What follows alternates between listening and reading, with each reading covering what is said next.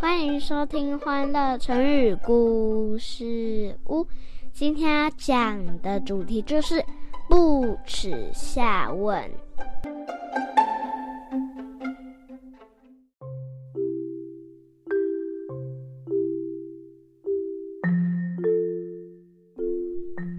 来来来，妈咪要开始说故事喽。很久以前。魏国有一个很有学问的人，叫做孔宇。他不仅读书十分用功，做人处事也十分谦虚有礼。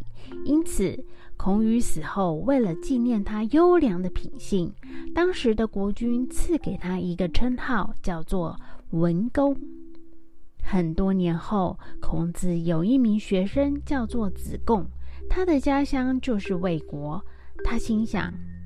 哼，大家给孔宇的评价都太高了吧？于是他便去问老师孔子：“老师，为什么孔宇会被称为文公呢？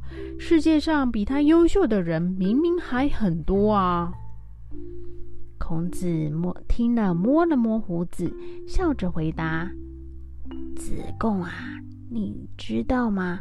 孔宇他不仅勤奋好学，而且他很谦虚。子贡摸了摸头，说：“老师，你可以举例给我听吗？”孔子回答：“有一次，孔宇遇到不懂的问题，但知道问题答案的人是地位比他还低的人。即便如此。”孔宇还是诚心诚意的去请教他答案，这就是为什么大家都敬佩他的原因呐。小朋友，不耻下问就是用来比喻一个人不论身份高低，仍然保持十分谦虚好学的精神。每个人都拥有自己的长处。都有值得我们学习的地方。遇到不懂的问题时，我们要勇于虚心求教。那蕾蕾，你可以帮我们用“不耻下问”造句吗？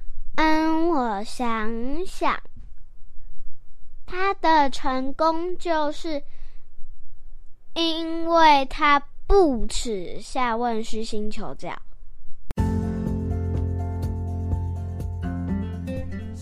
收听，记得订阅我们，给我们五颗星哦。